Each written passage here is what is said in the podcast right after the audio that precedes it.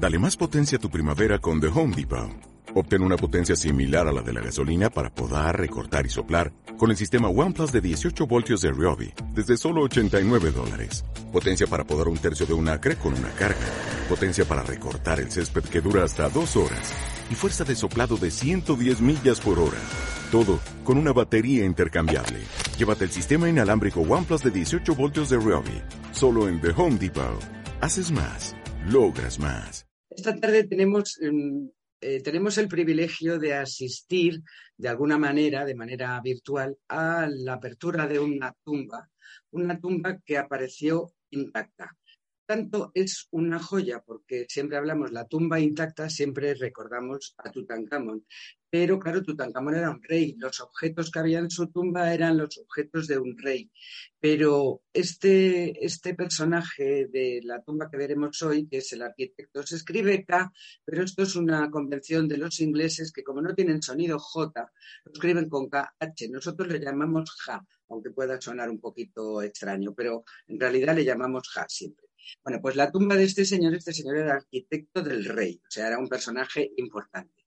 Y bueno, pues ahora les contaré la estrategia que él siguió para que su tumba eh, permaneciera intacta. Y lo consiguió. Es una tumba que permaneció intacta con todos sus objetos y todo su, su, ajuar funerario intacto. Y entonces nos da mucha información sobre cómo vivían, si no la gente del pueblo, por lo menos gente que no era de la realeza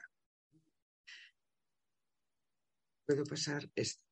Mm, yo, si alguna persona está interesada en este tema de las tumbas eh, privadas, particularmente del Reino Nuevo, que es a la época en la que pertenece nuestro personaje de hoy, yo le recomiendo este libro. Este libro está escrito por una compañera y es un libro de consulta maravilloso para poder eh, profundizar y saber exactamente lo que hay en cada tumba. Se llama Tumbas privadas del Reino Nuevo. Está escrito por Cristina Pino, amiga, muy amiga mía, y eh, lo pueden encontrar en Amazon. Pero vamos, dicho esto, vamos a ponernos en situación y vamos a, vamos a poner a nuestro personaje donde vivía. Este, poblado que les muestro aquí como una especie de, plano, porque como ven solamente quedan los cimientos de las casas y se ve claramente que es eh, como si fuera el plano de un pequeño pueblo, pues este, esta población eh, se llama mm, en la actualidad Deir el Medina, que traducido quiere decir el convento eh, de la ciudad. ¿Mm? No sabemos, el nombre árabe antiguo le llamaban simplemente el pueblo, le llamaban Pademi ¿eh? simplemente el pueblo. Bien, pues los hombres que, que durante 450 años construyeron estas maravillosas tumbas reales vivían en este pueblo. Este pueblo se construyó a propósito. Estaba situado en un valle aislado en la orilla occidental del Nilo, es decir, en la, en la parte de los, de los, la ciudad de los muertos, por así decir, en la, zona de tumbas, porque toda la, toda la vida se, se, vivía en la parte oriental y se, enterraban en, en, la, en la orilla izquierda del Nilo, en la orilla occidental. Entonces, eh, bueno, le llaman convento de la ciudad porque aquí parece ser que hubo un, monasterio que se construyó sobre un edificio faraónico. Pero bueno, pues mm, a lo que vamos, los habitantes de este, este poblado eran mm, una élite de obreros especializados, eh, en su mayoría, digamos. Mm, es decir, sabían escribir, lo que supone que no, que no solo se han encontrado eh, numerosos testimonios mm, físicos de, cultura material, sino también muchos documentos escritos, luego les diré dónde. Eh, seguramente fue el faraón Tutmosis I el que fundó este asentamiento, puesto que él fue también el primero que se enterró en el lugar que conocemos como el Valle de los Reyes. El gran crecimiento del poblado desde el reinado de, de y de los reinados de Seti I y Ramsés II mm, eh, ha dejado muy en segundo plano la información que tenemos sobre los, los, obreros que vivieron allí durante la dinastía XVIII, porque mayormente este pueblo se expandió en la dinastía XIX. Pero bueno, mm, el caso es que nuestro personaje vivió en la dinastía XVIII. Ahora veremos quién fue y en qué reinados vivió. En, en este poblado residían dos tipos de personas, los que vivían dentro de la muralla y los que vivían fuera que vivían dentro, digamos que eran los artesanos especializados, pintores, canteros, escultores, etc. mientras que los que vivían fuera eran los encargados de eh, suministrar los, los, los, productos a los que vivían dentro, porque en esa zona es una zona totalmente árida, como pueden ustedes ver en la imagen, y allí no crecía nada, es decir, dependían de esta gente de fuera para que les llevaran los alimentos. Las verduras, e incluso el agua tenían que llevarles las verduras, la carne, el pescado, lo que toda la, toda la comida y todos los suministros se los tenían que traer los de fuera. Eh, generalmente se les llama a estos obreros de Deir el Medina, se les suele llamar los servidores del lugar de la verdad. Mm, el nombre mm, en egipcio sería Setem As Setmat, que mm, ya digo, siempre se ha traducido como servidores del lugar de la verdad. A este, a este lugar sí que se le llamaba eh, mm, el lugar de la verdad, pero mm, el término de servidores está un poquito, eh, no, tiene nada que ver con la esclavitud ni con la servidumbre ni nada por el estilo. Lo que quiere decir, la traducción verdadera tendría que ser el que atiende la llamada la sede de. Maat era la diosa de la justicia y de la verdad. Por tanto, más que un título de, una persona que estaba al servicio de otra, estos obreros eran considerados como las personas dignas de confianza por parte del rey, porque ellos sabían dónde estaba el lugar secreto, es decir, ellos sabían dónde estaba la tumba del rey. Por tanto, los, los faraones depositaban su confianza en esta gente. Eran gente, por tanto, muy considerada. Este es el pueblo, en el pueblo residía la gente, en unas casitas todas que nos dan mucha información sobre cómo vivían, luego hay una especie de calzada y todo esto que vemos por aquí son las tumbas. Las tumbas que se, enterraban, según el personaje fuera más importante, se enterraban más arriba.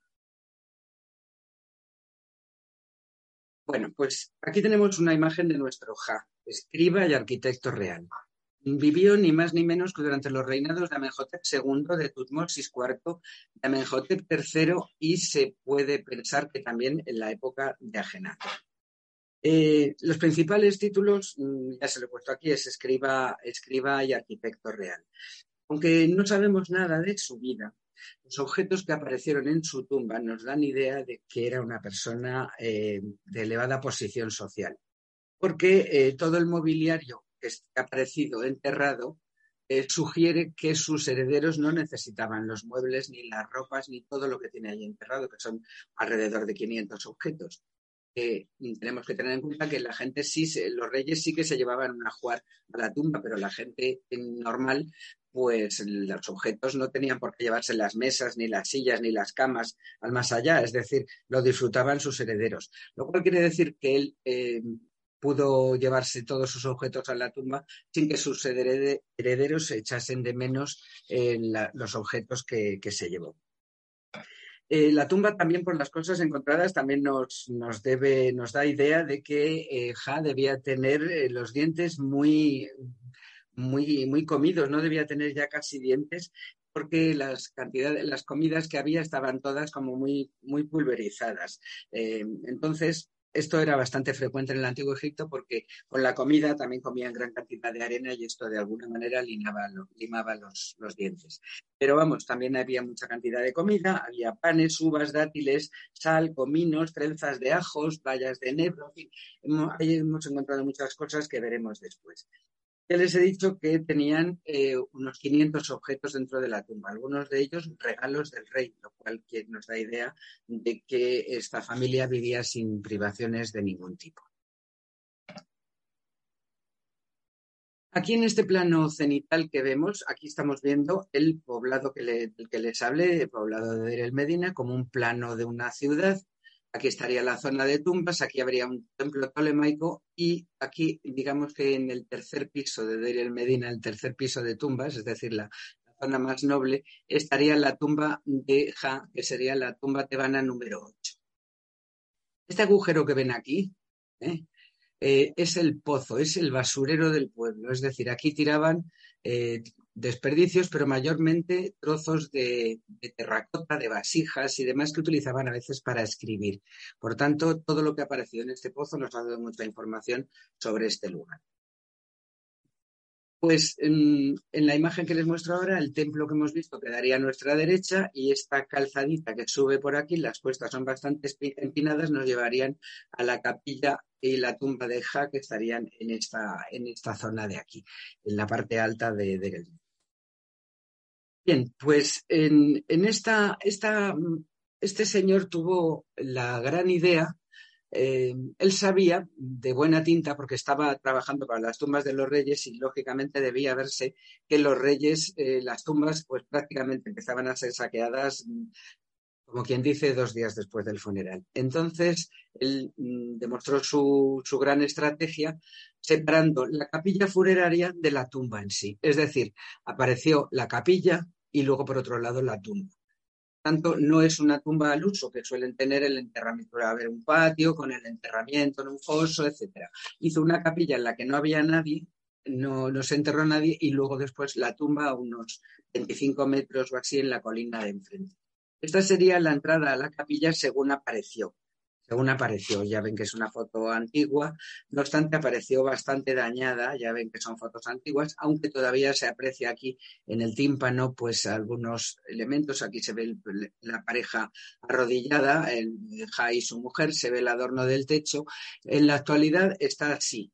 Eh, se ha perdido mucho de lo que había en las paredes porque se ha ido cayendo, quedado el techo, debió ser una capilla muy, con unos colores muy vivos. El techo está decorado en el, estilo que llamamos de alfombra y tenía unas bandas amarillas con, texto. Las bandas de texto siempre las hacían en amarillo porque así era como querían aparentar el, oro. Y las escrituras y las fórmulas mágicas y religiosas debían estar en oro. La, la capilla estaba mm, coronada por, un, por, el, una pieza que ven aquí que está en el Museo de Turín y que le, llamamos piramidión, es la, la, cúspide de una pirámide. En los cuatro lados de este piramidión aparece nuestro personaje arrodillado haciendo ofrendas estaba coronada por este pequeño piramidión. Pero ya les digo, ni la capilla ni la tumba son visitables en la actualidad. La capilla porque está muy dañada y la tumba porque no tiene decoración. Me atrevería a decir que ni falta que le hace porque con lo que había dentro tenemos suficiente como para, como para, eh, para maravillarnos sin necesidad de pinturas en las paredes.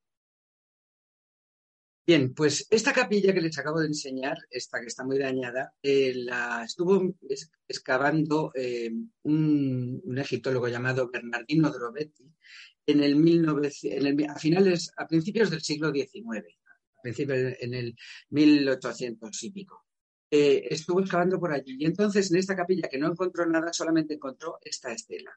Entonces este señor era italiano y lo que hizo fue esta estela la sacó de su sitio y se la llevó a Turín les voy a mostrar aquí cómo es la estela en detalle. En, esta estelita, que es pequeñita, la vemos en fondo amarillo, y está el difunto en, los dos lados haciendo ofrendas al dios Anubis en este lado, al dios Osiris en el otro. En la parte de abajo de la, estela vemos a la pareja Ja y su mujer Merit sentados ante una mesa de ofrendas y delante hay un, un servidor, un sirviente que está haciéndoles ofrendas. No, es que no, parece que tuvieran hijos, o sea, debe ser un, sacerdote, un, un, asistente de él o, lo que fuera. Pero vamos, esta, esta estelita fue a parar a Turín.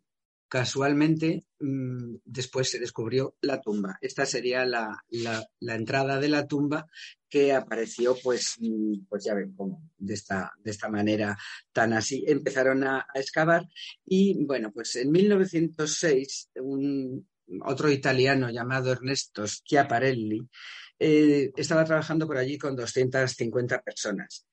Tuvo cuatro semanas y no encontró nada. Estuvieron trabajando en la cumbre del cementerio, en la zona donde apareció la capilla de Jaimerit, esta capilla que les acabo de mostrar. Pero eh, la capilla ya había sido descubierta por el señor que se llevó la, estela, el Bernardino Drobetti. El, nombre de Ja, por tanto, ya era conocido por los egipcios esta, esta, tumba se excavó y se le ha hecho una superestructura por fuera para que, para que fuera visitable. Ahí está antes de la restauración final. Aquí la vamos a ver ya un poquito más restaurada y cómo está en la actualidad. la actualidad está así, le han hecho este murete y esta entrada, la, tumba está, es bastante profunda, se entra por, una, por unas escaleras que llevan a un túnel. Esto es la, el nombre que pone el Servicio de Antigüedades en las tumbas y vemos que tiene el número 8, número 8 de las tumbas tebanas, ponen Ja, dinastía 18-19. Le suelen poner estas verjas de hierro y le suelen poner esta tela metálica que protege, pero como vemos por aquí arriba, protege no demasiado. Bien, pues como digo, la tumba no aparecía porque no estaba cerca de la capilla. Cuando apareció el tramo de escalera en la falda de la montaña, pues mm, Schiaparelli iba acompañado de un inspector del Servicio de Antigüedades que se llamaba Arthur Weigel y juntos inspeccionaron el, eh, eh, hacia dónde conducía la escalera que vieron. Cito aquí las, palabras del propio, del propio Arthur Weigel. Se les leo literalmente. La entrada a la tumba estaba al final de un tramo de escaleras toscas, aún medio colmatadas de piedras y escombros. Al final de la escalera había un corredor que se adentraba en la roca, bloqueado por una pared de piedras. Después de fotografiarla, la desmontamos y nos encontramos en un largo túnel, bloqueado por una segunda pared algo más adelante. Ambas paredes estaban intactas y entonces fuimos conscientes de que estábamos a punto de ver lo que probablemente nadie había visto antes. Bien, estos son los, tres artífices. Este fue el señor del, siglo XIX, el que encontró la estela, y este es el verdadero descubridor de la tumba y su asistente eh, Arthur Weigand.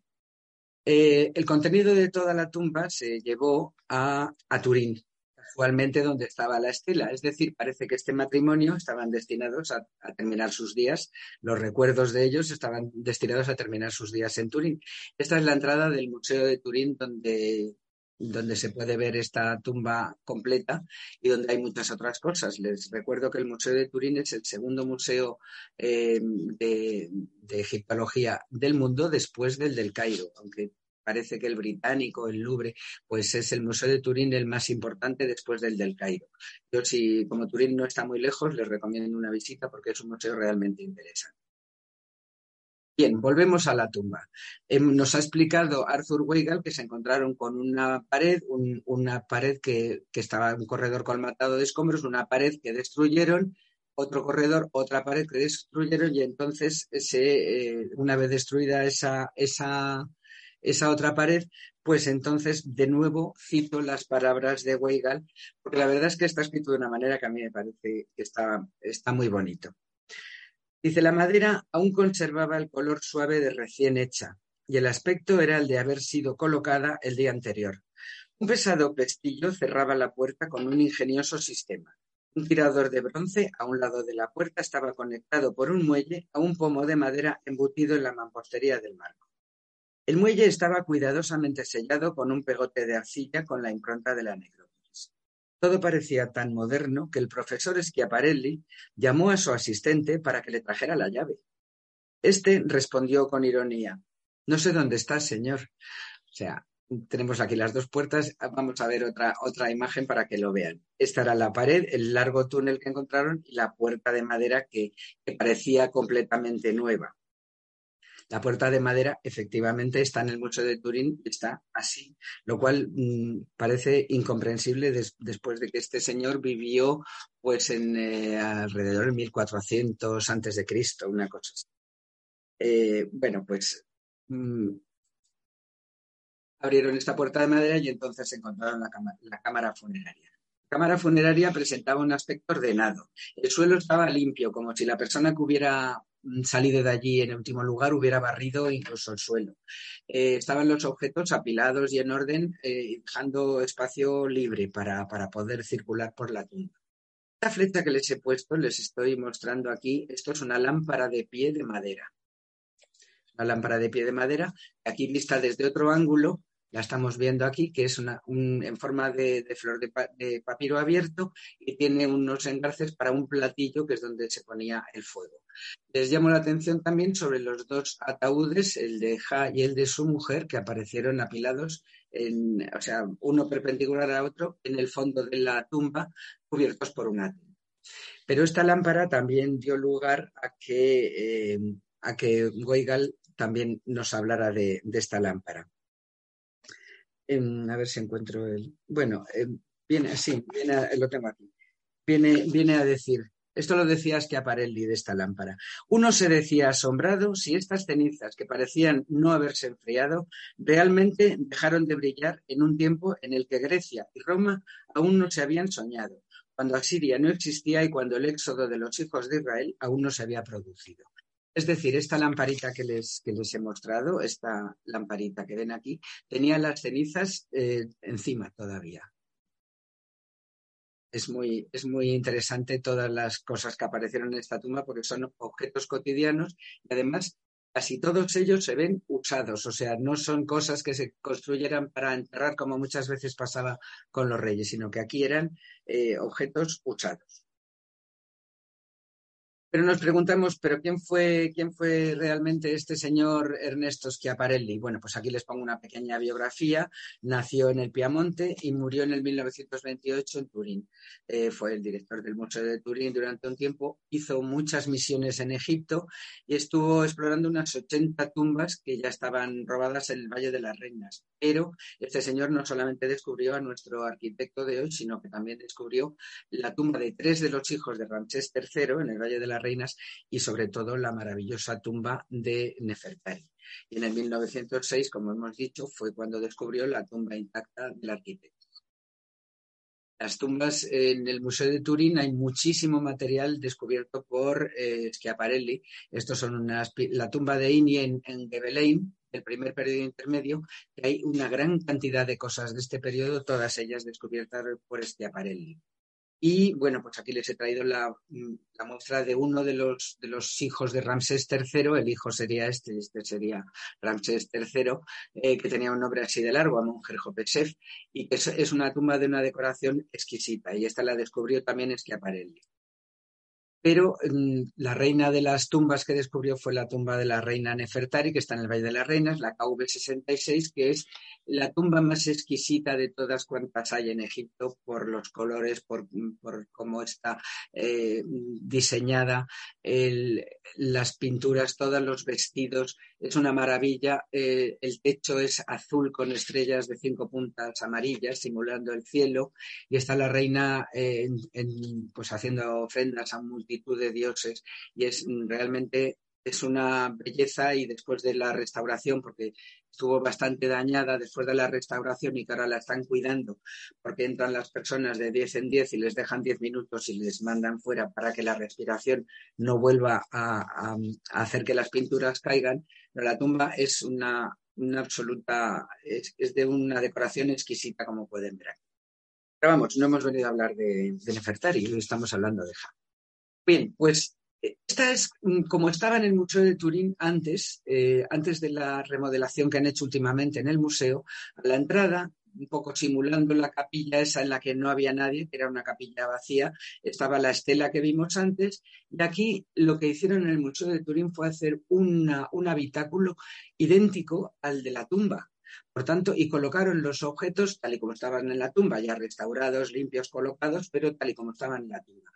Ahí estaba muy bonito de ver, era una cámara un poquito, una, habitación para ser un museo un poquitín angosta, pero tenía mucho encanto porque estaban los dos ataúdes, de manera que no se le podían hacer fotos más que estirando los brazos y deseando que la cámara pillara algo porque era muy difícil, porque son muy grandes, pero ahora pues hicieron una remodelación en el Museo de Turín y ahora eh, están expuesto, está expuesto de manera lineal en vitrinas. Pues yo creo que así está un poquito menos cálido, pero realmente hay que reconocer que así se ve mejor.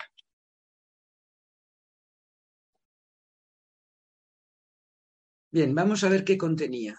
Bueno, no les he puesto todo, pero para que vean tenía camas, los ataúdes de madera, taburetes, túnicas, mesas de cañas y de madera, una peluca, una silla ceremonial, la lámpara de pie que hemos visto, cajas de marfil, ánforas grandes, pequeñas, en varias arquetas eh, pintadas, bastones, elementos de aseo y belleza, instrumentos de medición del arquitecto, ofrendas alimenticias, en fin, así hasta 500 objetos, a cuál de ellos más, más interesa.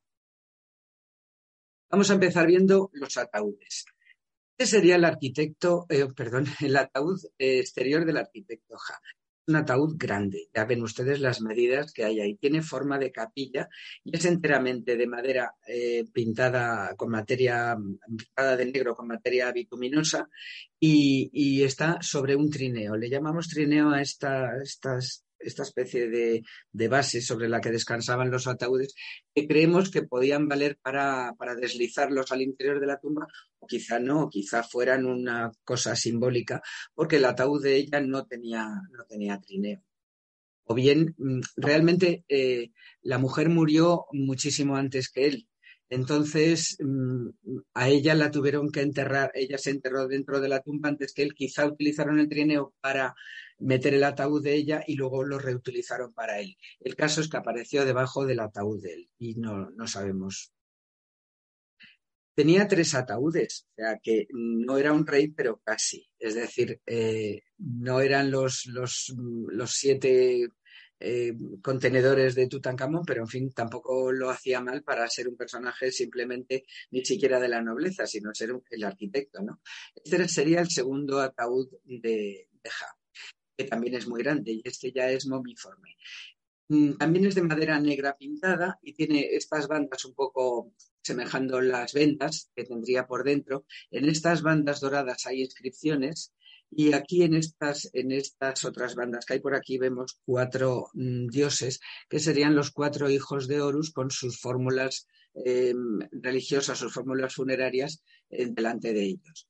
Cuando hablamos de bandas doradas en Egipto no estamos hablando de un pan de oro puesto en la madera, estamos hablando a veces de auténticas láminas de oro. No había mucha cantidad de oro en esta tumba, pero mm, sí que había muchas cosas doradas o sobredoradas, como le quieramos llamar.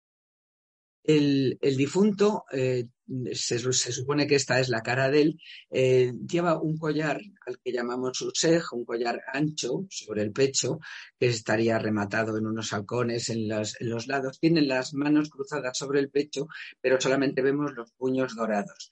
Eh, toda la, cara, la, efigie de, de Ja, la vemos dorada y lleva este paño de cabeza de rayas imitando el oro y el lapislázuli, pero tampoco oro, es madera eh, tratada, o sea, madera, dorada. Aquí vemos un detalle del final del collar que termina en una cabeza de halcón y bueno, pues con todas las fórmulas por aquí escritas.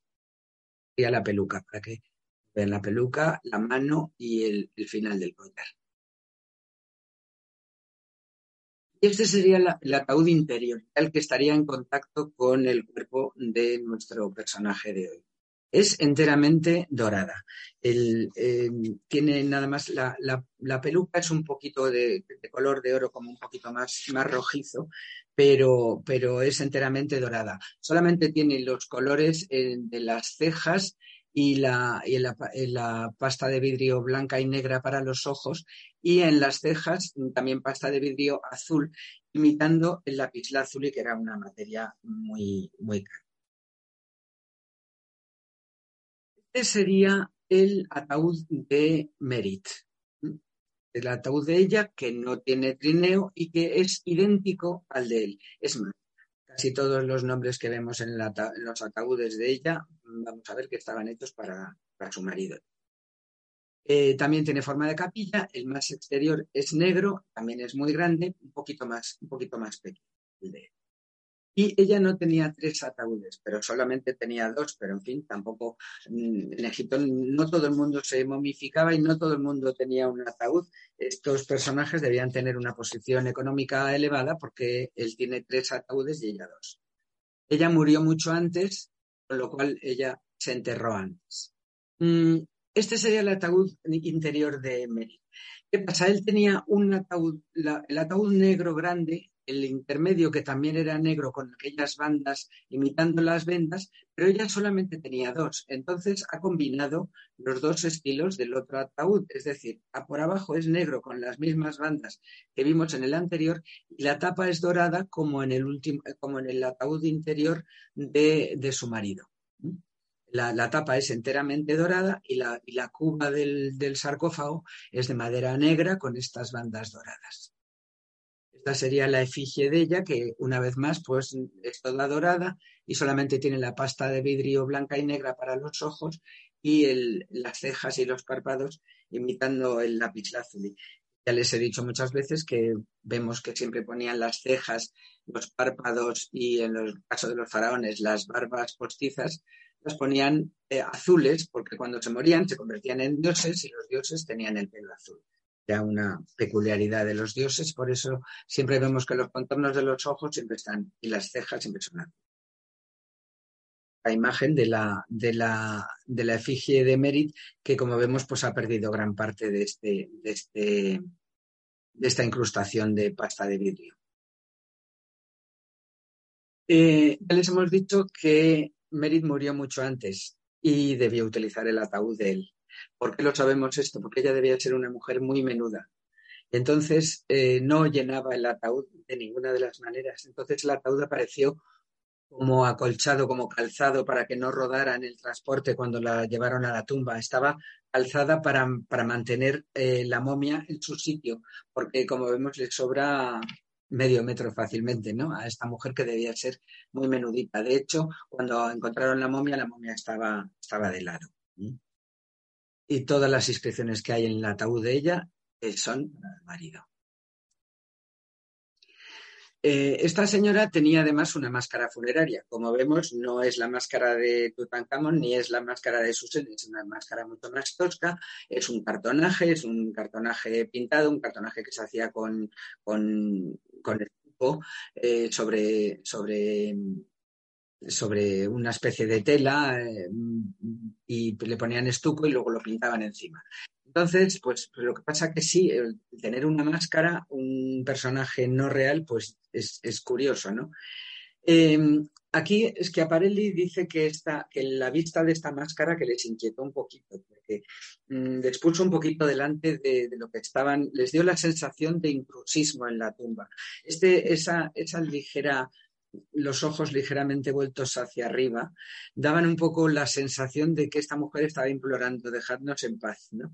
Dice que sintió un poquito, se sintió un poquito culpable porque, porque le daba la sensación de estar molestando el descanso eterno de esta mujer. La máscara es un tanto inquietante, verdaderamente.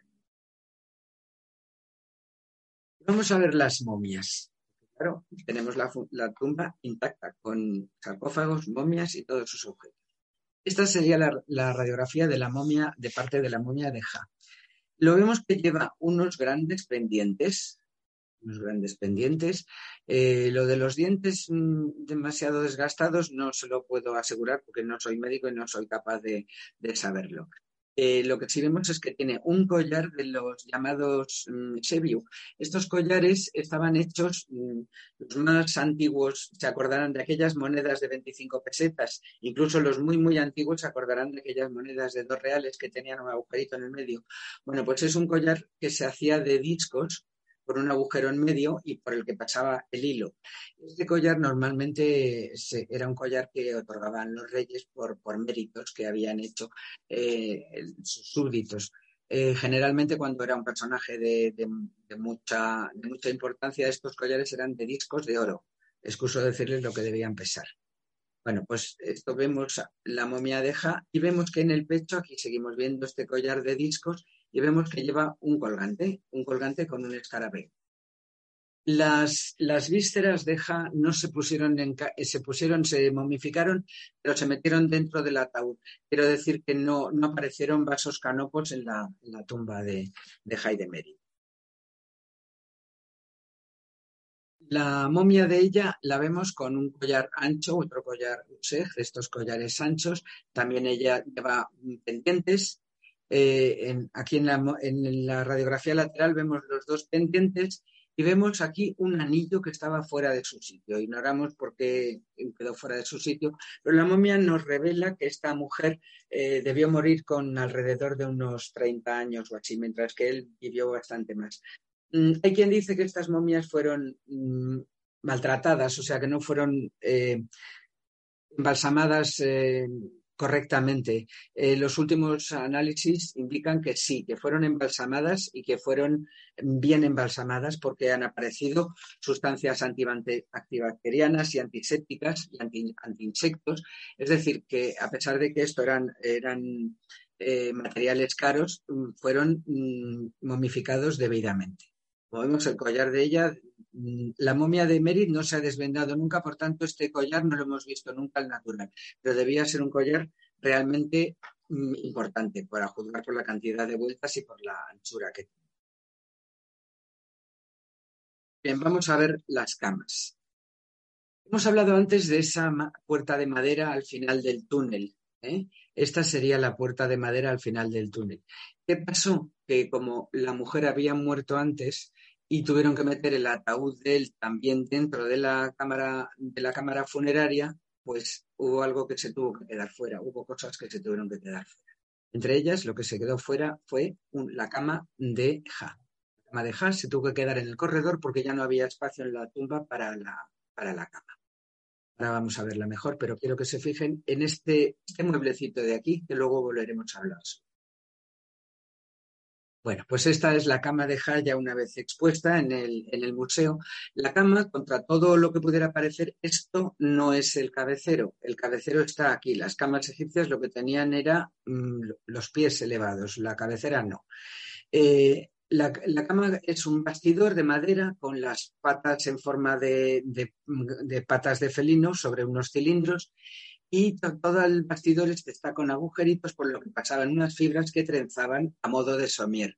También hay unos travesaños de madera para evitar que si las fibras cedían, pues el ocupante de la cama eh, cayera al suelo. Y este es el reposacabezas de Ja. Las dos camas eran prácticamente iguales. Esta es la cama de ella, esta se ve un poquito más, más clarita de color, pero eran las dos blancas. Eh, las dos con las patas de felino mm, reposando sobre unos cilindros. La cama de ella apareció con algo de ropa y el reposacabezas de ella eh, está como almohadillado, está con, tiene unas telas envolviéndolo, lo cual suponemos que le daría mayor, mm, no sé cómo llamarlo, confort pero la verdad es que mm, es muy difícil pensar que un artilugio como estos reposacabezas puedan dar confort a nadie. Yo creo, no creo que nadie pudiera dormir en ellos, pero en fin, eh, siempre hay reposacabezas, lo cual quiere decir que era un elemento de uso cotidiano. No, no sé cómo lo harían para que no para no tener dolor de cuello, pero a mí me parece más bien un elemento de tortura. Bien, pues eh, la cama de ella eh, era mm, igual que la del CEP, exactamente y, también está expuesta en el museo. Ahora se ven mucho mejor que antes, porque antes estaban arrimadas a la pared y no se veían.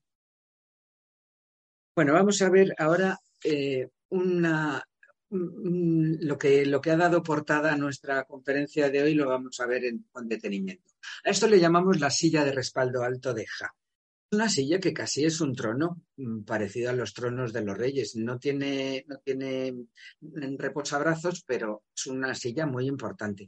Es toda ella de madera, madera estucada y pintada de amarillo para imitar una vez más el oro. Tiene una cenefa de, de flores de loto abajo y de capullos y una greca, unas espirales y luego después unos dibujos geométricos. El asiento es igual que las camas, con las rejillas estas para darle, para darle comodidad. Mm, apareció, tal y como está en la figura de la izquierda, con esta figurilla de madera de pie del arquitecto y luego después un pequeño sarcófago, una cajita, algunas telas, algunas figurillas funerarias, eh, en fin, apareció con una serie de objetos encima, pero ya hoy en día está expuesta así. Eh, la figura de. Esta es una de las figurillas funerarias que aparecieron encima de la, de la silla. Fíjense cómo tejían el, el asiento de la silla. La otra figurilla funeraria. Y la, imagen de nuestro arquitecto, la verdad es que mucha gente piensa que es una señora, porque así con este collar de esta guirnalda de, flores, esta melenita tan cuidada y esta cara tan delicada, la verdad es que puede parecer una mujer, pero no, era un, era un señor, era un arquitecto. esta guirnalda de flores, pues sigue, sigue ahí a pesar de los, años transcurridos y lleva vestidura larga como correspondía a una persona de, alto rango y con una inscripción. Otro elemento que, bueno, que es el, yo creo que la pieza más famosa de la tumba de Ja, es este, el, cofre de belleza, la caja de, maquillajes de, de. Esta caja es, es, una caja no muy grande, porque los, los, las son pequeñitas, una caja rectangular eh, con un dibujo de damero en un lado y una inscripción de dedicatoria, que se cerraba con una tapa a dos aguas y, que se cerraba por medio de este pomo y unas cuerdas arriba y abajo, arriba y abajo se cerraba. Pero además tenía un doble fondo. Aquí vemos otro pequeño pomo que se levantaba esta madera y debajo había más compartimentos para más pinturas. Vamos a verla bien porque eh, tiene mucho, esta sería la tapa, ¿ven? La tapa está decorada como un damero y esto está con figuras, con motivos geométricos y también flores y capullo. Eh, y aquí vemos muy bien, muy claramente, el, doble fondo de la tapa. encima de, esta, de esta plataforma había ocho recipientes recipientes que decimos siempre que los de cuello estrecho serían para perfume, los de cuello ancho pues para cremas, ungüentos, etcétera. Y esto que vemos aquí tumbado es lo que llamamos una columnilla para, para, para alcohol, para hacerse la raya del ojo. Eh, los materiales son de todo tipo, de alabastro, de calcita blanca, de fallenza, de pasta de vidrio e incluso hay uno que es de cuerno. Aquí alrededor vemos los peines, las horquillas para el pelo de Merit, etcétera. Fíjense en la delicadeza de, los, de, los, de estas vasijas. Este, este frasquito que hay aquí, con estas dos cabecitas de patos mirando hacia atrás, en este color amarillo tan precioso que, en fin, a mí me ha dicho gente que, gente experta en vidrio, que este color amarillo no se ha vuelto a conseguir en el vidrio desde el Antiguo Egipto. El color amarillo solamente lo hay en el Antiguo Egipto. Y vemos de onix, de fallenza, de, de alabastro y este que es de cuerno.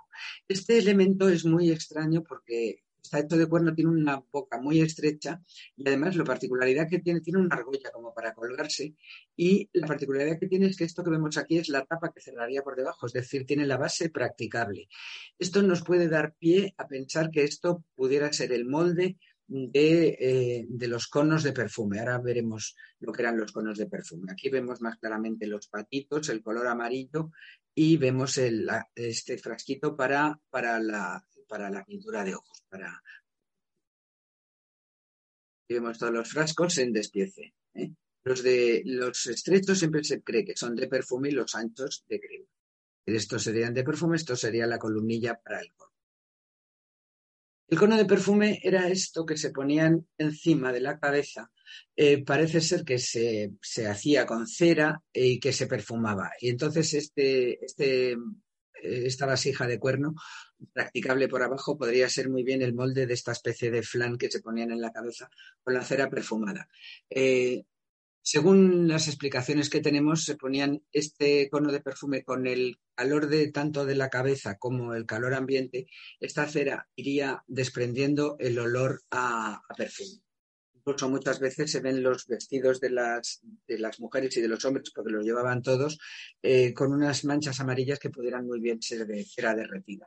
Pero los conos de perfume es una cosa que no, no lo tenemos del todo claro. Pero lo positivo es que en las representaciones llevan eso en la cabeza y esta, la forma de esta vasija pudiera muy bien eh, cumplir ese cometido. Bien, este es el pomo que cerraría la tapa con la, con la arqueta. Como ven, pues está bastante bien conservada, aunque bueno, se cree que un poquito de, un poquito de repintado sí que le dieron a la hora de dar a, a. Bueno, pues esto sería el, el, alfiletero de Merit. Es decir, los alfileteros los hacían de huesos de pájaro, que los huesos de pájaro sabemos que son huecos, y ahí era donde metían las agujas. Este tiene incluso algo de hilo enhebrado. Mm, solamente había un alfiletero, por tanto deducimos que a Merit le gustaba más maquillarse que coser. Una idea que tengo yo. Pero bueno, bueno eh, ya les digo que hay objetos de uso cotidiano para todos los gustos y es una delicia poder verlos físicamente después de tantos años. Esta sería la peluca de Merit. Una peluca que a simple vista cuando la vemos en el museo nos parece enorme. La verdad es que sí es, es, larga, mide unos 52 centímetros, es decir, tiene una longitud de pelo importante. Esta peluca está hecha de, metones de pelo ondulado. Por detrás tendría tres trenzas gruesas que caerían por la espalda y por delante dos que enmarcarían la cara. Aquí vemos un poquito una. Vamos a ver la de perfil, a ver si la vemos mejor. Sí, aquí vemos una de las trencitas de perfil. Eh, estaba, era una peluca muy grande, pero eh, ella, Mary, probablemente llevase el pelo o bien rapado, mm, o más bien en una media melena, mm, que era lo que, lo que solían llevar las mujeres allí. Entonces, para las ocasiones y para los ritos y para todo se ponían siempre súper esta foto no es muy buena porque la he hecho yo y la verdad es que en los museos es muy difícil hacer fotos a través de los cristales, pero es para que vean ustedes el ondulado de la, de la peluca. Está hecha de pelo natural. ¿eh? Posiblemente fuera una peluca de este tipo, o sea, una vez puesta quedará de esta manera, esta es, esta es Meritija cuando en, su libro de los muertos, en los, los papiros del libro de los muertos que también lo ven. La peluca estaba en esta caja, en esta caja que tiene, bueno, pues tiene un metro y once por 49 por 49. Es decir, es una caja grande porque la peluca estaba colocada sobre un soporte y en, en, una especie de pedestal. Eh, cuando se encontró la, cuando se descubrió la tumba, habían, se habían caído algunas trenzas que estaban en el suelo de la caja, pero se pudieron restaurar y volver a colocar en su sitio. La, la caja de la, de la peluca es enteramente pintada en amarillo y tiene esta, dedicatoria que pone una ofrenda que hace Osiris para el K de Merit justificada. Justificada es eh, que ya había subido al cielo, por así decirlo, ¿no? Era la fórmula que ellos empleaban para, para decir gloriosa o que en gloria esté o algo parecido, ¿no? Pero no solamente ella tenía sus estuches de belleza, él también se afeitaba y se cuidaba. Y apareció todo un estuche de cosas para afeitarse, con sus cuchillas, unas con mango, otras sin mango, eh, un estuche de cuero donde estaban las, donde estaban las cuchillas, también tenía peines, tenía estas tijeras, fíjense qué tijeras más bonitas, eran tijeras horizontales, no cortaban como cortamos en la actualidad verticalmente, sino que cortaban horizontalmente un poco como los tejedores que cortan con las tijeras horizontales. Y esta tenía un caballo em, como galopando en, el estuche de sus paseos de afeitarse y demás. Vemos aquí peines, más eh, elementos para horquillas para el pelo, etcétera. Los peines están conservados maravillosamente bien. Los peines suelen, solían ser de madera. Y bueno, vamos a ver eh, las, las vasijas. Vasijas tenemos de todo tipo. Eh, las tenemos grandes, pequeñas, decoradas, sin decorar, eh, de bronce, eh, con asa, sin asa. Tenemos de todo tipo. Em, es, es, impresionante la cantidad de vasijas que tenía. Por ejemplo, estas dos que ven aquí, esta lo que tiene arriba no es, esta parte de arriba está separada. Esto tiene de dentro, tiene unos agujeritos y es un filtro. Y esto es un colador también. A las de este tipo les llamamos sítulas, son como como cuando éramos pequeños que íbamos a por la leche con unas lecheritas, pues una especie de lecheritas. En fin, hay muchísimas, muchísimas vasijas, a cuál más interesante.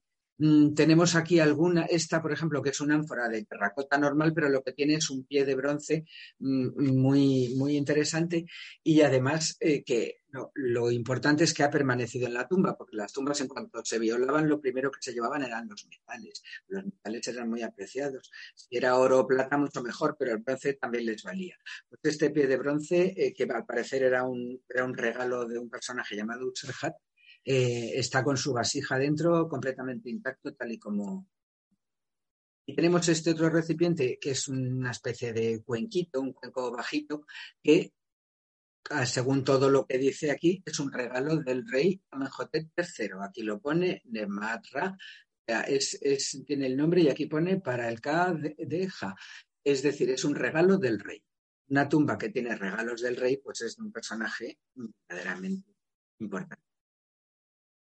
Luego tiene, tienen eh, muchos eh, cuencos. Los cuencos estos de pasta de vidrio son muy bonitos, son escenas acuáticas y los pintan de azul para darle más la sensación de acuático. Pero vamos, que están en un estado que, en fin, me atrevería a decir que algunos de nosotros debemos tener los platos más, más descascarillados de lo que está este, este cuenco, que está casi perfecto y estos otros, pues qué les he de decir, también eh, de, pasta de vidrio azul, recubiertos de pasta de vidrio azul, con escenas acuáticas, con la diosa Hathor, aquí los lotos, en fin, mm, tenía una vajilla muy completa. Y en cuanto a las, en cuanto a las ánforas, pues mm, las tenía de todo tipo, pues unas servirían para vino, para aceite, para, para, lo que fuera. Pero estos colores azules en las ánforas y este estilo nos recuerda mucho a la época de Amarna tanto, esto es lo que nos da un poquito de idea de que mm, el arquitecto Ja también debió vivir un poquito en la época de, de, Estos son dos coladores, son idénticos, los dos son de bronce, pero uno quiere aparentar de plata y el otro quiere aparentar de oro. Eran para colar el vino y la cerveza que muchas veces tenían muchas impurezas, sobre todo la cerveza. Y también eh, tenía, tenía afición por jugar. Eh, supongo que ya conocen este juego, ¿no? Ya hemos hablado de él en algunas ocasiones. Esto es un, eh, un juego de Senet. El juego de Senet era un juego que tenía una serie de cuadros, no recuerdo ahora cuántos, pero vamos, es un juego de Senet muy pequeño, 9 por 13,5 por 43, es decir, medio metro de largo. Es, es enteramente de madera, tiene las casillas marcadas y lo, más delicado siempre de estos juegos es el cajoncito donde se guardan los peones, que se cierra con este mini pestillo tan, tan delicado. Los peones también están hechos de madera, eh, era para dos jugadores, eh, jugaban con seis peones cada uno, o cinco peones cada uno. Mm, seis, yo creo que eran seis. Bueno, pues estaban hechos en, madera y recuerdan vagamente a un, digamos, un esquemático, un peón esquemático de ajedrez y los otros eran en forma de carlete. El juego se jugaba avanzando casillas así, así y así. Es decir, eh, no iban seguidas, sino que iban haciendo como una S, por así decirlo. Mejor dicho, estaban aquí, así, así y así. En, las, en, algunas casillas había unas inscripciones, pues un poco como, si les digo, por, ejemplo, como, como, el juego de la oca, que eso que si caían eh, de oca a oca o del laberinto al pozo y cosas así. O sea, había casillas buenas y casillas que te llevaban a volver a empezar o que te dejaban algún turno sin, sin tirar. La numeración la sacaban tirando unos, unos palillos que tenían unas, una serie de muescas y entonces según caían los palillos era el número que salía, es decir, que ya jugaban también a cosas. Les pido que se fijen en esta mesa porque la vamos a ver después. Vamos a ver un poquito tener más de cerca. Fíjense lo bien tallados que están los, los peones de, de este juego era un juego que no, las patitas que le vemos, eh, o sea, algunos tienen patitas, pero siempre es para estar encima de la mesa. Nunca es una mesa enteramente. Es algo que se pone encima de la mesa.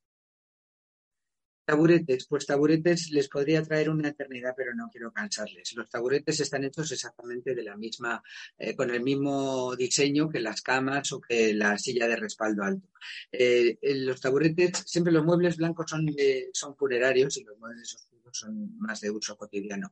Pero en Egipto solían tener bastantes muebles blancos precisamente porque el blanco parece ser que, era mejor para la hora de, insectos y, carcomas y cosas así. No sé si es que la pintura blanca los repelía o si es que por lo menos los veían. No lo sé, pero les gustaban mucho los muebles en general. Este, este, taburete tan curioso de tres patas, enteramente hecho de madera, ¿eh? Que hoy en día si lo viéramos, pues qué les digo yo así con esa madera, todo de madera, pues lo podríamos ver en Ikea, por ejemplo, que son muy aficionados a la madera con ese diseño tan, tan tremendamente actual. No, sé lo cómodo que sería o lo seguro, pero desde luego mm, sí que es mm, verdaderamente curioso. Luego tenemos aquí otro, otro que nos recuerda enormemente al taburete plegable de, del tesoro de Tutankamón. Exactamente igual, es decir, es un taburete de campaña, este señor no sé si fue alguna guerra o algo así, pero fue de excursión o vaya usted a saber, pero es un taburete plegable, estas, estas patas de tijeras se cierran y eh, bueno, pues eh, el taburete ocupa menos, pero tiene las, las patas en forma de, cabeza de pato con su marquetería exactamente igual que las del taburete de Tutankamón. O sea que tenía un mobiliario más que interesante. Bien, vamos a volver al, al mueblecito que les dije antes que, se fijaran. Pues este mueblecito que vemos aquí es una especie de taburete, lo que tiene un agujero en el medio. Yo creo que el propósito está claro. Mm, aquí les muestro un dibujo porque no tengo foto en realidad. Yo creo que es, un, un, inodoro portátil, más ni más. Es decir, esto se debía colocar debajo un recipiente con agua y bueno, pues era la manera de no tener que estar pues en la calle. Y podemos estar eh, viendo que en la tumba de, del arquitecto Ja eh, tenían el, primer inodoro portátil del antiguo Egipto. Bueno, les pedí antes que se fijaran en la mesa del Senet. Bueno, mesas había varias, casi todas ellas hechas de caña. Eh, la, caña en Egipto es muy frecuente, entonces las cañas partidas por la mitad pues tienen una madera bastante dura, bastante consistente y ellos hacían sus, muebles fundamentalmente, muebles, cestas, casi todo lo hacían de caña. Pero esta mesa no es de caña, esta mesa es una mesa muy pequeñita, pero es una mesa de madera. Pero no obstante, está hecho el diseño en la madera como si fuera caña. Es decir, de la misma manera que las columnas de los templos imitan los lotos o los papiros, aquí en esta mesa ha querido imitar una, una, mesa de cañas y que no es de caña, sino que es mm, de madera, de auténtica madera maciza, pero que, parece de, caña. Incluso en esta mesa dijo, mm, es que Aparelli dejó muy poca información, luego lo diré, pero dice, mm, dice, también de madera es la bonita mesa que parece un mueble de jardín. Mide no más de 33 centímetros de ancho. Esa es toda la explicación que da de la mesa. Bueno, ahora luego hablaremos de lo que, de lo, la, lo, lo que nos dejó escrito Schiaparelli. Y bueno, pues eh, vamos a ver que decimos, estamos todo el tiempo hablando de que era, de que era arquitecto, de que era arquitecto, de que era arquitecto, no hemos visto nada que nos recuerda a un arquitecto. Bueno, aquí lo tenemos. En esta vitrina vemos aquí sus útiles de escriba, aquí otro, otro, mm, otra paleta de escriba, aquí vemos un codo, un codo que era la medida, la medida estándar, por así decir. Ellos contaban en codos. El codo era lo que va desde el codo hasta el puño, eh, que unos 52 centímetros. Después las subdivisiones eran los palmos, pero los palmos no eran como los nuestros, sino que eran cuatro dedos juntos. Eh, cada codo eran cinco palmos y luego después la otra medida era el dedo. Los dedos los, los tenían, los contaban en vertical.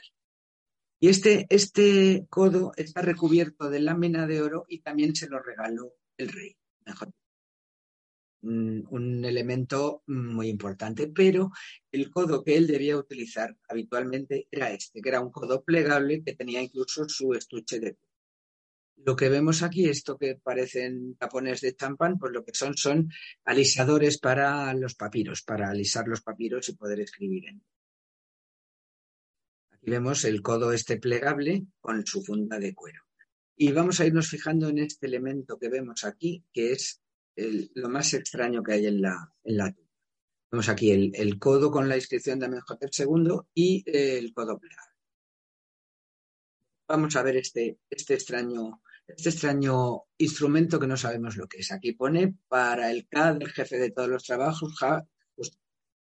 Bien, pues aquí lo que pone en italiano pone eh, estuche para balanza. Yo, ¿qué quieren que les diga? Mm, sí que parece una caja, parece ser que esto tiene una tapa, pero no se me ocurre qué tipo de balanza puede haber aquí dentro. Ni sé cómo este instrumento puede eh, hacer las veces de balanza.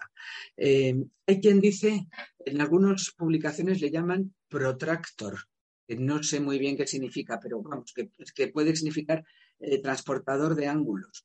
Es decir, eh, junto con la plomada, si lo ponen en el centro, quedaría pues, en ángulo recto, pero si inclinamos el plano, entonces nos daría el ángulo aquí, que sería el ángulo de inclinación.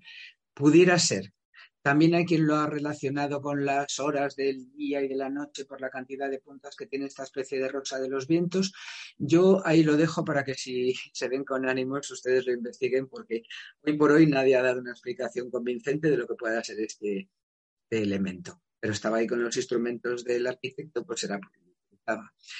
Bien, y todo, toda persona de mando, como era Ja en este caso, pues tenía sus bastones de mando. No eran los bastones con esas empuñaduras tan preciosas como las de los reyes, pero no dejaban de ser interesantes y, en fin, vistosos y decorados. Tenía sus bastones tenía ropa, como no, los tejidos de la tumba de Ja es, eh, son de las cosas más interesantes mm, de ver. Esta sería lo que solemos llamar la, tenía varias túnicas, esta sería la, la llamamos la camisa de invierno es de un tejido grueso y estaba hecha, nada, el patrón era absolutamente sencillo. Los egipcios, los egipcios cosían muy poco. Eh, las mujeres se enrollaban a modo de pareo y los hombres pues eran rectángulos, se le hacía un agujero en forma de ojo de cerradura para meter la cabeza y se cosían los lados dejando para las mangas y, poco más, no tenían mucho, mucho detalle. Pero bueno, pues vemos lo importante de esta, de esta camisa de invierno, que como vemos está tejida con, con un algodón muy grueso y tenía este remate de color, pues para darle un poquito de importancia, siempre se cerraban con un cordoncito.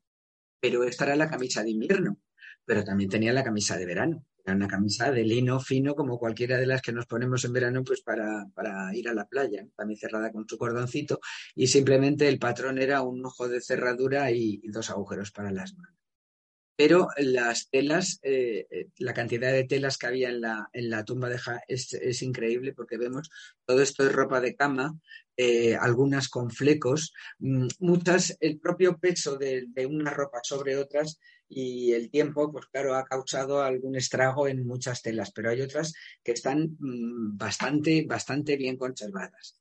Vamos a ver, fíjense esta, esta, esta pieza de tela, será una sábana o toalla o lo que sea, con esos flecos, es decir, que ya hacían cosas incluso con fantasía.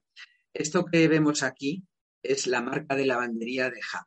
Toda persona que lleva su ropa a lavar y en el Medina lo tenían que dar todos a lavar porque no tenían río cerca ni nada por el estilo, le tenían que dar la ropa al lavandero, que eran lavanderos, no eran lavanderas, eran hombres, porque parece ser que se defendían mejor de los cocodrilos.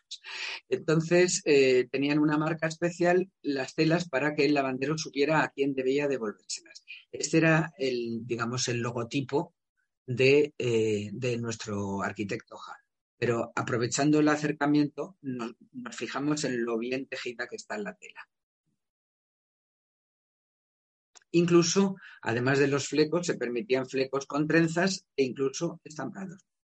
Mm, que estampados pues más curiosos en, las telas.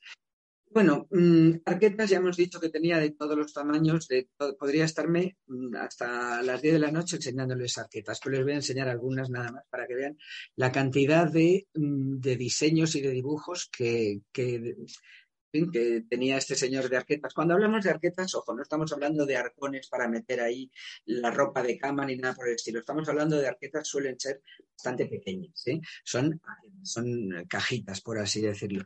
Pero fíjense qué belleza, todas ellas se cerraban con el sistema este del pomo y las cuerdecitas. No hay ninguna de tapa redonda, como hemos visto en el tesoro de Tutankamón, todas son con tapa a dos aguas o, o rectas incluso. Pero vamos a ver algunas para que vean la diversidad de diseños. Eh, esta no tiene la, tapa a dos aguas, pero tampoco es redonda, tiene la tapa plana y luego inclinado. Y aquí están todas las fórmulas, pues, pues para el K del jefe, bueno, siempre está el nombre de él, que es, este, aquí está el nombre de él, Ja, y esto significa Majeru, que quiere decir que es que su voz es es que Lo mismo, ¿eh? tenemos la misma fórmula para el K de Ja, es pintada de blanco, no tiene más que las bandas estas amarillas con la, con la, con la inscripción y de nuevo el cierre es a base de los pomos y las cuerdecitas. Pero ven, las arquetas son, algunas son realmente pequeñas, son más grandes, pero son realmente pequeñas. Bueno, y esto se preguntarán ustedes qué es esto que hay aquí debajo. Pues esto es un saco hecho de una especie de rejita hecha de, cuerdas y lo que hay aquí dentro parece, si lo vemos así a simple vista, diríamos que es un saco de patatas, pero no, no había patatas en el antiguo Egipto. Entonces, esto lo, lo que son son frutos de la palmera dun había un, esta especie de saco lleno de, frutos de la palmera. Pero había mucha, muchísima, muchísima comida. Eh, aquí vemos semillas, vemos de dátiles, vemos aquí la comida está triturada, que pues, pues un poco este señor a lo mejor comía en plan de, hacerse cereales cocidos, eh, avena o lo que, o lo que fuera. Hay muchísimas, incluso esta tenía forma de estar envuelta como un poco como para, como si fuera un regalo de alguien, ¿no? hay muchísimas, muchísimas, eh, muchísimas, eh, aquí hay otra también envuelta, vemos aquí más semillas, y aquí debajo lo que vemos son hogazas de pan.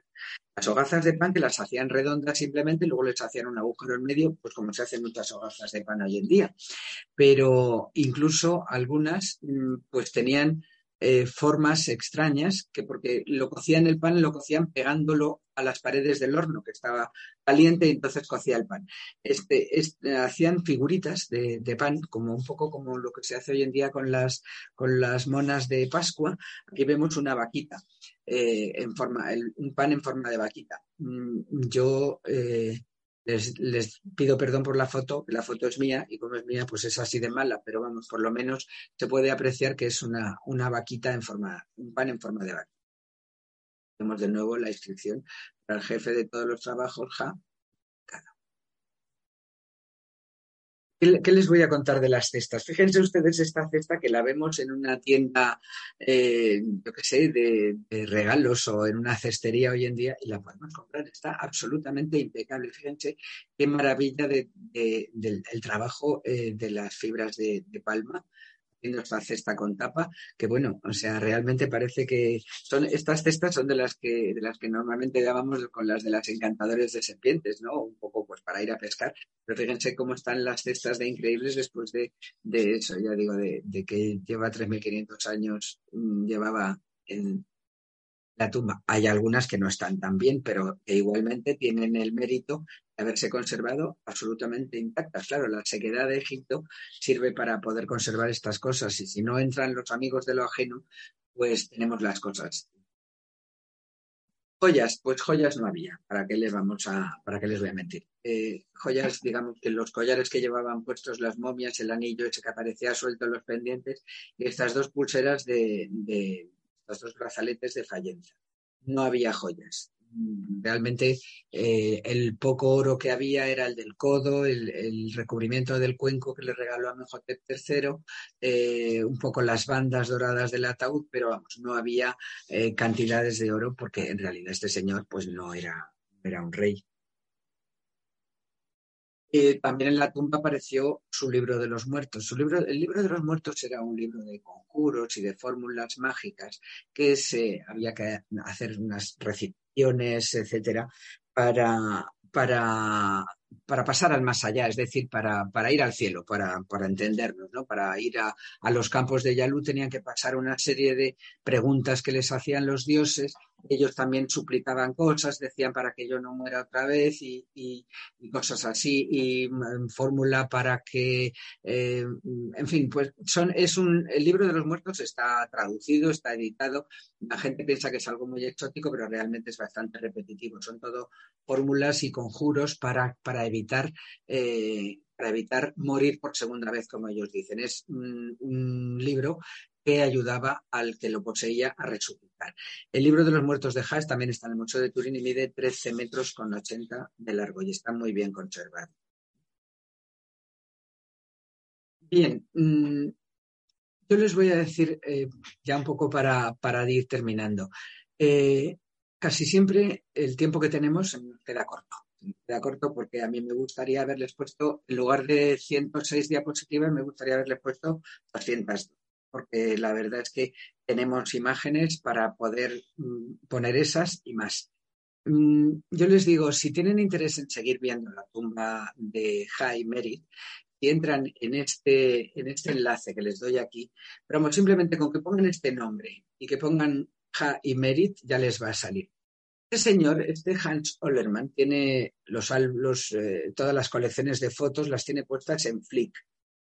Posiblemente les suene lo que sea Flick es una de esas personas altruistas que no les importa compartir con los demás, no tiene ningún tipo de, copyright las fotos, las pone ahí para que las utilice el que quiera y como quiera pero tiene unas colecciones impresionantes. Tiene fotos, mm, o sea, tiene fotos de todas las colecciones egipcias del mundo y también de todos los monumentos y colecciones de pintura y escultura de todos los monumentos, pero él se le nota realmente enamorado de Egipto. Mm, de la tumba de Ja tiene 272 fotos, a cual más más, eh, más buena. Quiero decir, él no sé cómo hace las fotos, si las hace con trípodes, si le abren las vitrinas, eso no les sabría decir, pero quiero decirles que si quieren ver, si quieren seguir viendo fotos de la tumba de Ja, los van a encontrar aquí.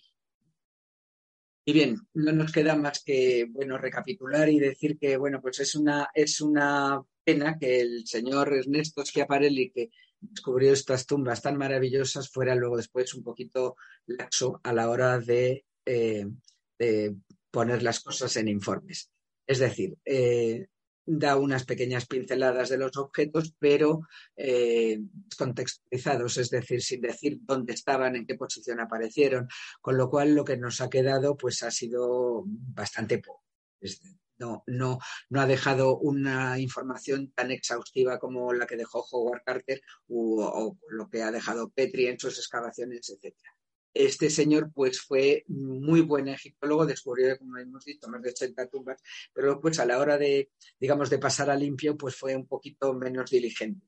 Aún así, pues le tenemos que estar agradecido por haber, por haber dado con esta tumba que el arquitecto Haas se cuidó muy mucho de tener escondida, de separarla de la capilla y que gracias a, ese, a esa estratagema pues nos ha permitido que nos que nosotros la veamos esta tarde, por lo que también le pedimos perdón al arquitecto por habernos colado de nuevo en su tumba, pero en fin, espero que no le importe mucho porque como, como hemos repetido muchas veces su nombre, esto a ellos les daba inmortalidad.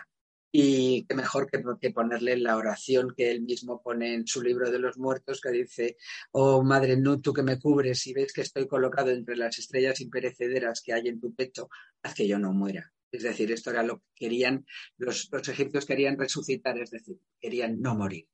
Entonces, pues muchas gracias, Jai, muchas gracias a todos ustedes por su atención.